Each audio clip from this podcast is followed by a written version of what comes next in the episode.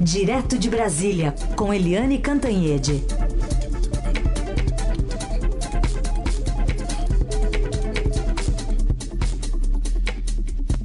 Oi, Eliane, bom dia. Bom dia, Heisen, Carolina, ouvintes. Oi, Eliane, bom dia. Vamos começar falando do presidente Bolsonaro, que hoje, né, está lá pelo Rio Grande do Sul, vai entregar obras em Bagé, ontem passou pelo Nordeste e à noite fez a live falando que estava sentindo um pouquinho de fraqueza, mas não só. Depois de 20 dias aí dentro de casa, a gente pega outros problemas. Né? peguei mofo, né? Mofo no pulmão, tá vendo? Então... Pois Nessa é, passagem né? pelo Nordeste, ele nem sempre usava máscara, né, Eliane?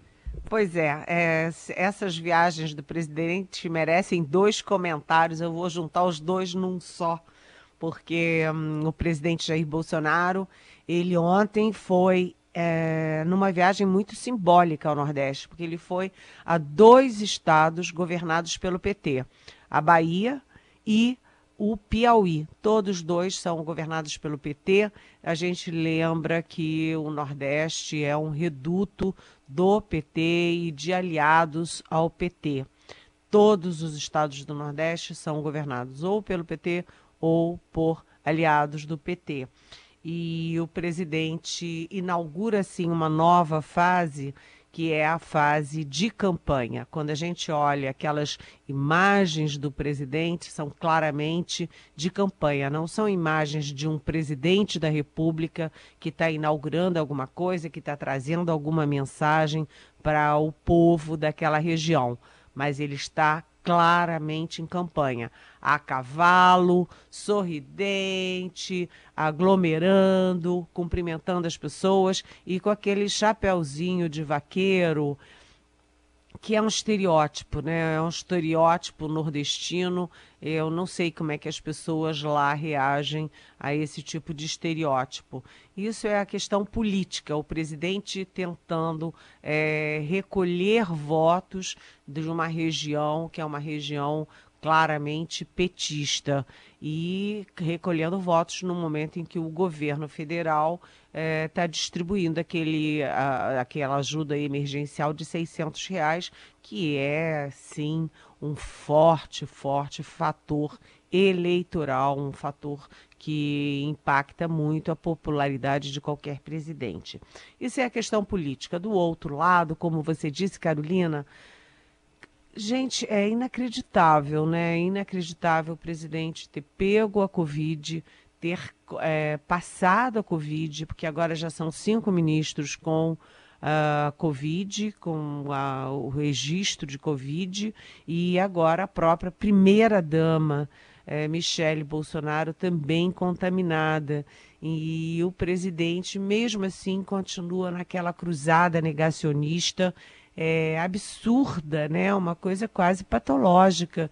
Ele aparecer sem máscara, cumprimentando as pessoas, depois dele mesmo ter tido a doença.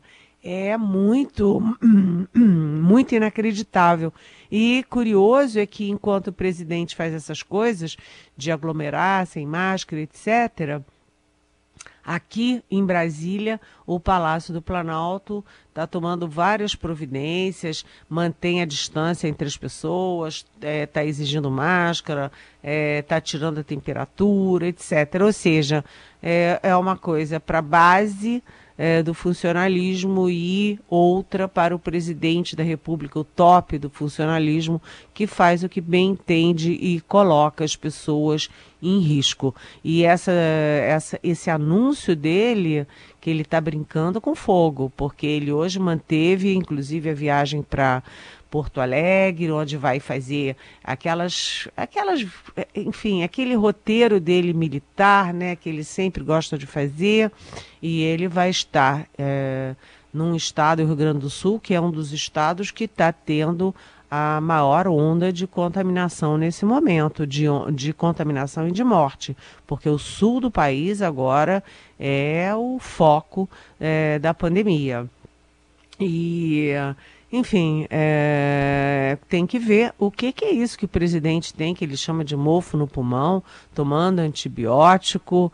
É, ele acaba de sair de, da, da Covid, é, a Covid ataca principalmente o pulmão, como todo mundo sabe, e agora, cinco dias depois, o presidente tomando antibiótico com problema de infecção e mantendo essas viagens.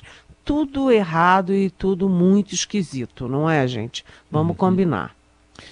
Eliane, aproveitar e colocar uma pergunta da ouvinte Camila. É, ela diz o seguinte: tem uma dúvida para a Eliane. Ontem ela disse que essas viagens marcadas do Bolsonaro têm um caráter eleitoral. E ela diz aqui a Camila: trata-se ali de campanha. Essas viagens são financiadas com dinheiro público? Isso é comum? Todos os ex-presidentes fizeram isso? Quer saber a Camila? Oi, Camila.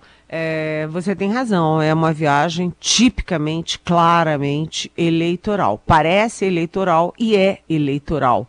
Mas o presidente vai na condição de presidente da República, portanto, sim, tudo é pago com dinheiro público.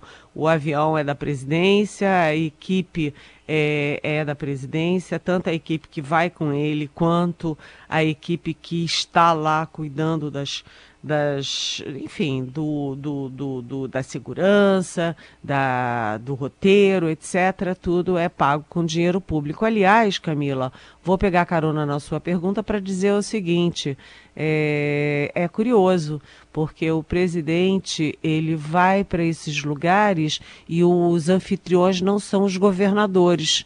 Os governadores que são do PT e, portanto, adversários do governo federal. É, no Piauí, por exemplo, quem recebeu o presidente foi o Ciro Nogueira, que é presidente, é, líder e praticamente dono é, de um partido do Centrão. Ou seja, a recepção não foi a recepção de um governador a um presidente, mas foi sim do líder político a um candidato. Eliane, outro assunto que está crescendo desde ontem é esse possível é, dossiê né, que tem ali o Ministério da Justiça, com críticos do presidente Bolsonaro, tem políticos, tem é, professores universitários, enfim, é, será que é possível explicar esse, esse, absurdo? Como é que está se desenrolando essa história? O que, que o governo está falando a partir dessa, dessa cutucada do Ministério Público? Olha, quem descobriu essa história, publicou essa história, foi o, o repórter Rubens Valente, que é um grande jornalista, e é uma história muito, sabe, muito estranha, porque é o Ministério da Justiça produzindo dossiês contra críticos do presidente Jair Bolsonaro. Isso não é coisa de democracia, isso é uma coisa de ditaduras e isso remete a um tempo é, um tempo macabro aí da política brasileira que foi o tempo do SNI. O SNI que era o Serviço de Informações do, da ditadura, que produzia dossiês contra adversários. Então, são 579 pessoas, entre policiais, vejam bem, é o pessoal da área de segurança, policiais e também professores universitários, ou seja, é aquele grupo é, que se auto-intitula antifascistas. Aí eu digo o seguinte: olha, você fazer dossiê sobre fascistas que colocam a democracia em risco, até você pode compreender, mas fazer dossiê contra antifascistas é muito estranho e é, vamos dizer assim, fora de época. E entre esses, é, os alvos dos dossiês, você tem.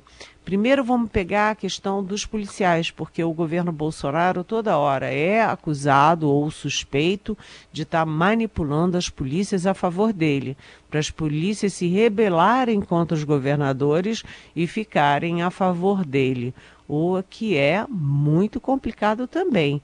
Polícia é funcionário público armado, né, que é, obedece à hierarquia e a hierarquia da polícia são os governadores.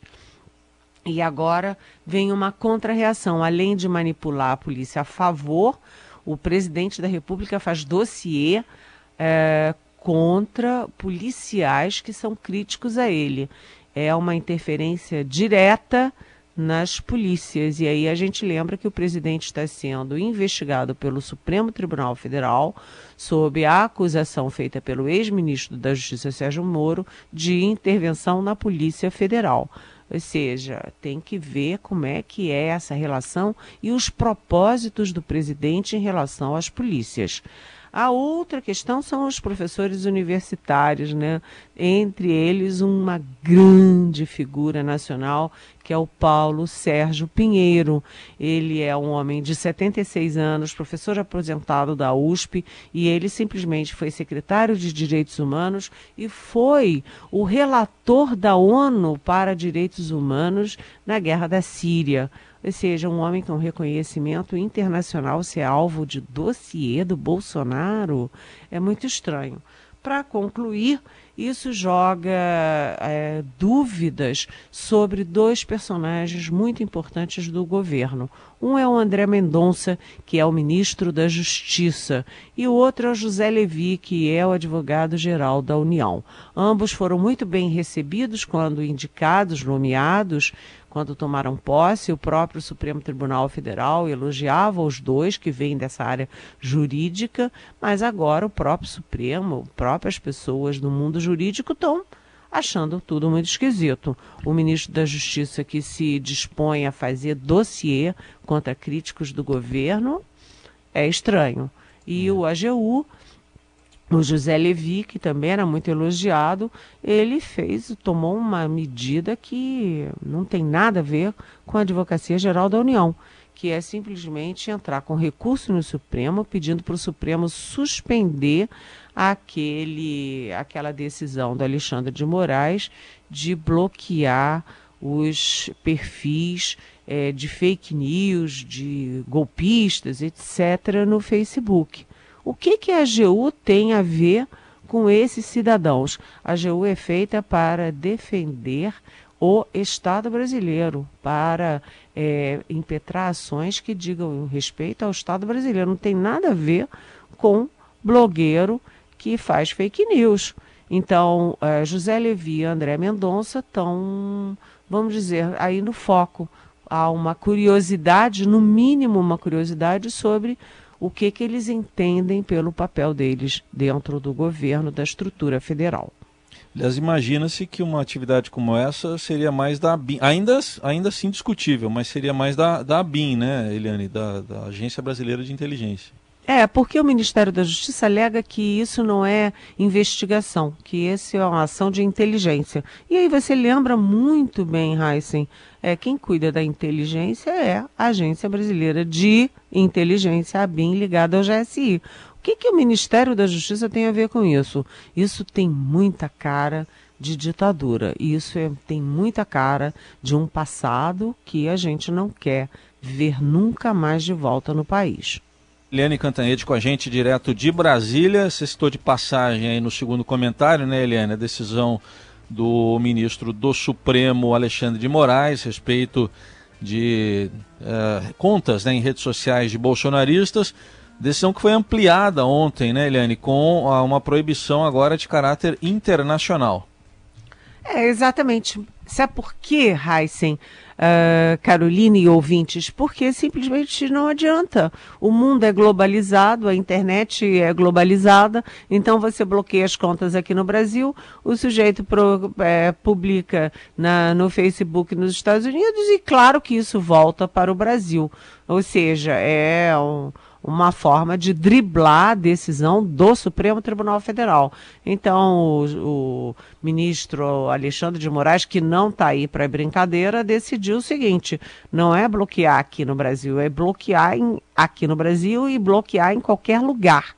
Né? Então, o, foram 16 contas que foram abrangidas por essa decisão. Isso confirma que o Alexandre de Moraes está indo, ele tem um objetivo e está indo firmemente na direção desse objetivo. E aí a gente aproveita para chamar aqui uma uma questão particular, que é o seguinte: o, esse blogueiro, esse é, youtuber, sei lá, é, Felipe Neto, que é, enfim, que era um empresário e que começou a, a entrar nesse mundo digital e que ganhou muita fama. Ele hoje é um personagem internacional, inclusive, ele tem um seguidores, assim, uma montanha de seguidores, e ele fez. É, ele fez uma gravação para o The New York Times nos Estados Unidos, em que ele foi bastante crítico ao presidente Jair Bolsonaro, num inglês impecável, e aquilo teve muita repercussão. E aí ele virou inimigo número um é, desse mundo bolsonarista da internet e uh, ele está sofrendo é, retaliação de forma gravíssima e retaliação da forma como eles sabem fazer. Com fake news, ele está sendo acusado de pedofilia. E aí, um fala em pedofilia, mil falam em pedofilia, um milhão falam em pedofilia, o sujeito acaba tendo que, sabe, ficar o dia inteiro dizendo que ele não é pedófilo. Isso é de uma gravidade enorme. E, além disso, eles estão fazendo, esses bolsonaristas, o mesmo processo contra o Felipe Neto que fizeram contra o Supremo Tribunal Federal, porque botaram gente na porta da casa dele, com gritos contra ele, com ameaças contra ele, como chegaram a fazer com ah, na porta do próprio eh, condomínio do próprio ministro Alexandre de Moraes. E como já fizeram também outras vezes com ah, a ministra Carmen Lúcia, ou seja, isso não é, é liberdade de expressão, isso é ameaça às pessoas. Então veja bem, o Ministério da Justiça faz dossiê contra tem, quem tem opinião contra o presidente Bolsonaro. Né? E, enquanto isso, os bolsonaristas não têm opinião contra alguém. Eles têm ameaças e fake news contra alguém. E isso o Alexandre de Moraes atacou firmemente com bloqueio de contas nos Facebooks. Mas a gente sabe que essa gente sabe é, driblar e sabe criar perfis, perfis falsos, etc. De qualquer jeito, isso é bom para a democracia, é que não é, né? Eliane, pergunta da Cláudia de São Paulo. O que você nos diz da confirmação de Weintraub no Banco Mundial? Como ele conseguiu mesmo essa façanha? Oi, Cláudia. É, tudo bem? Bem-vinda. É, isso é uma burocracia, né? O, o são nove países é, dessa diretoria do Banco Mundial o país da vez, porque é uma espécie de, de, enfim, o país que tem aquela vaga tem o direito de indicar. Então, o país indica, o banco acata. Então, não tem nenhuma avaliação de mérito sobre a pessoa indicada. Então, temos lá no Banco Mundial o Weintraub, que foi o pior ministro da educação de, de que se tem notícia, né? que criou confusão com a China, que criou confusão, que ameaçava os ministros do Supremo Tribunal Federal, que é um péssimo exemplo para a juventude brasileira e que agora nos representa Imagina você, né, Cláudia, no Banco Mundial. Mas vai ser curtinho, porque esse mandato é um fim de mandato e só vai até outubro. Então ele fica lá até outubro e a grande curiosidade é o que, que vai fazer Abraham Weintraub, que tem duas ações contra ele no Supremo, depois de sair em outubro do Banco Mundial. Isso é que é a curiosidade. A Marta, Marta com TH, ela quer saber como é que você explica, Eliane, e analisa ah, essa manutenção da popularidade do presidente Bolsonaro, mesmo depois de tantos escândalos na família dele.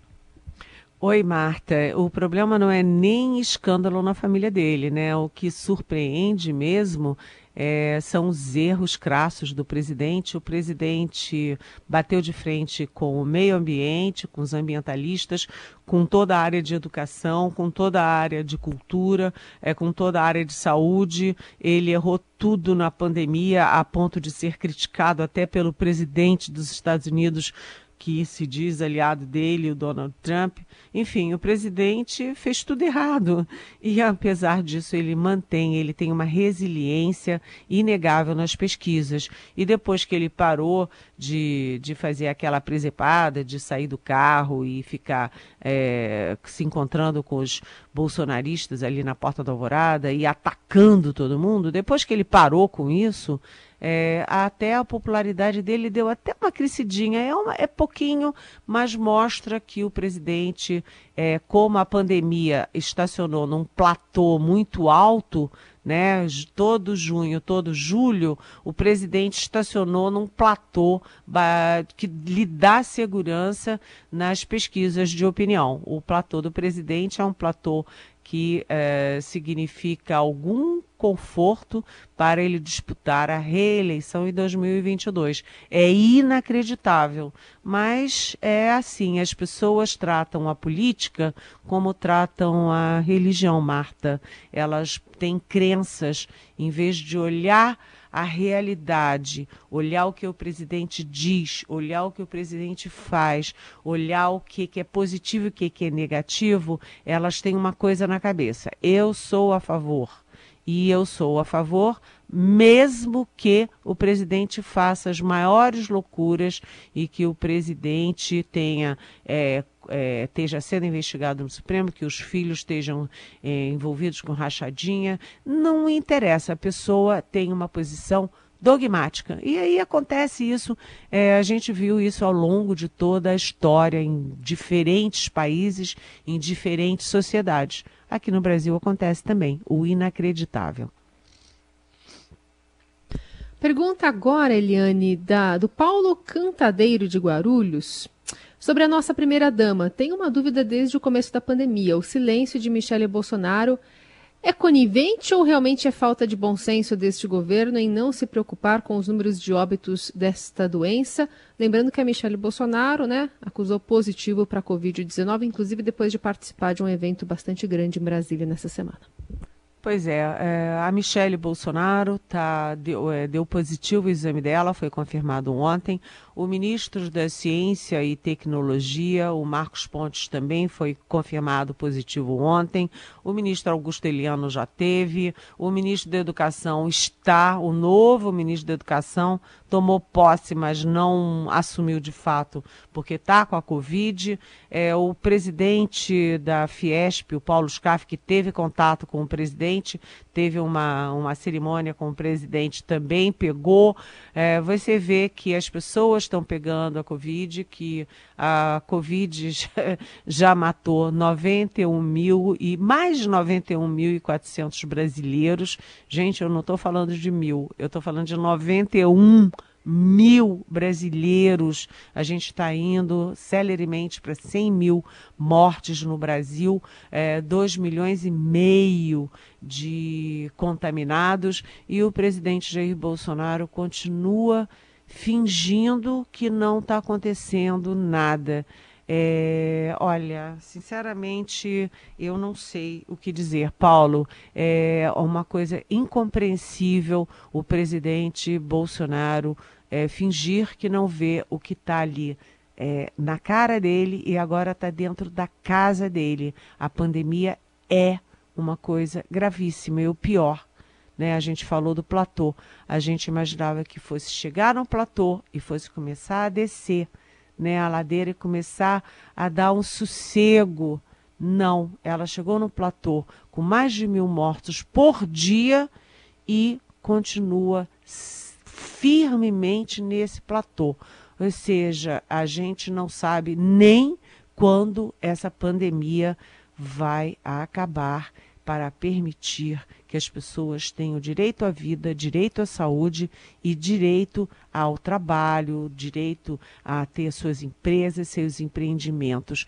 É uma tragédia histórica e o presidente da República ri, sorri, monta cavalo, faz gracinha e toca as pessoas e faz aglomeração. É, é inacreditável, inacreditável.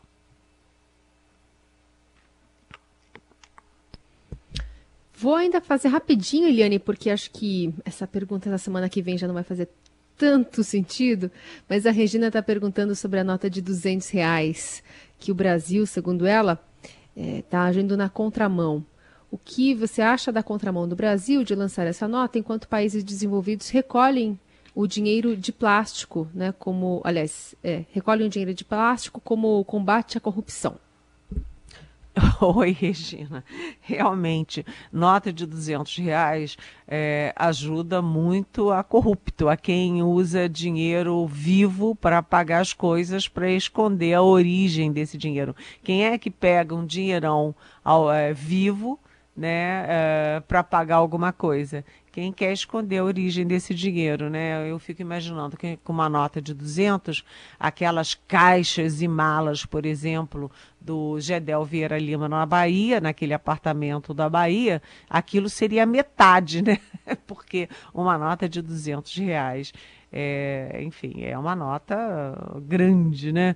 É, dá o quê? Dá, eu acho que dá quatro 40 dólares, né, numa nota só. Agora, cá para nós, e eu queria até falar um pouquinho sobre o lobo guará, porque eu sou de Brasília, eu sou aqui do Cerrado, e o lobo guará é um bichinho aqui, um bichinho feinho, esquisito, pernudo, que é típico do, do Cerrado. E com esse ataque que a gente está vendo aos biomas brasileiros, inclusive ao Cerrado, é, com exploração do Cerrado, com agropecuária no Cerrado, etc., ele é um bichinho extensão, em extinção. Então você vê que o lobo-guará ele está sendo imortalizado é, numa nota que ninguém sabe por que vai existir essa nota, porque na verdade na vida real ele está sendo ameaçado. Essa é Eliane Cantanhede respondendo as perguntas que vocês enviam para cá com a hashtag Pergunte para Eliane nas redes sociais, reforçando que essa coluna já já está em podcast disponível para você. Eliane, bom fim de semana. Até segunda. Bom fim de semana. Um beijão para vocês.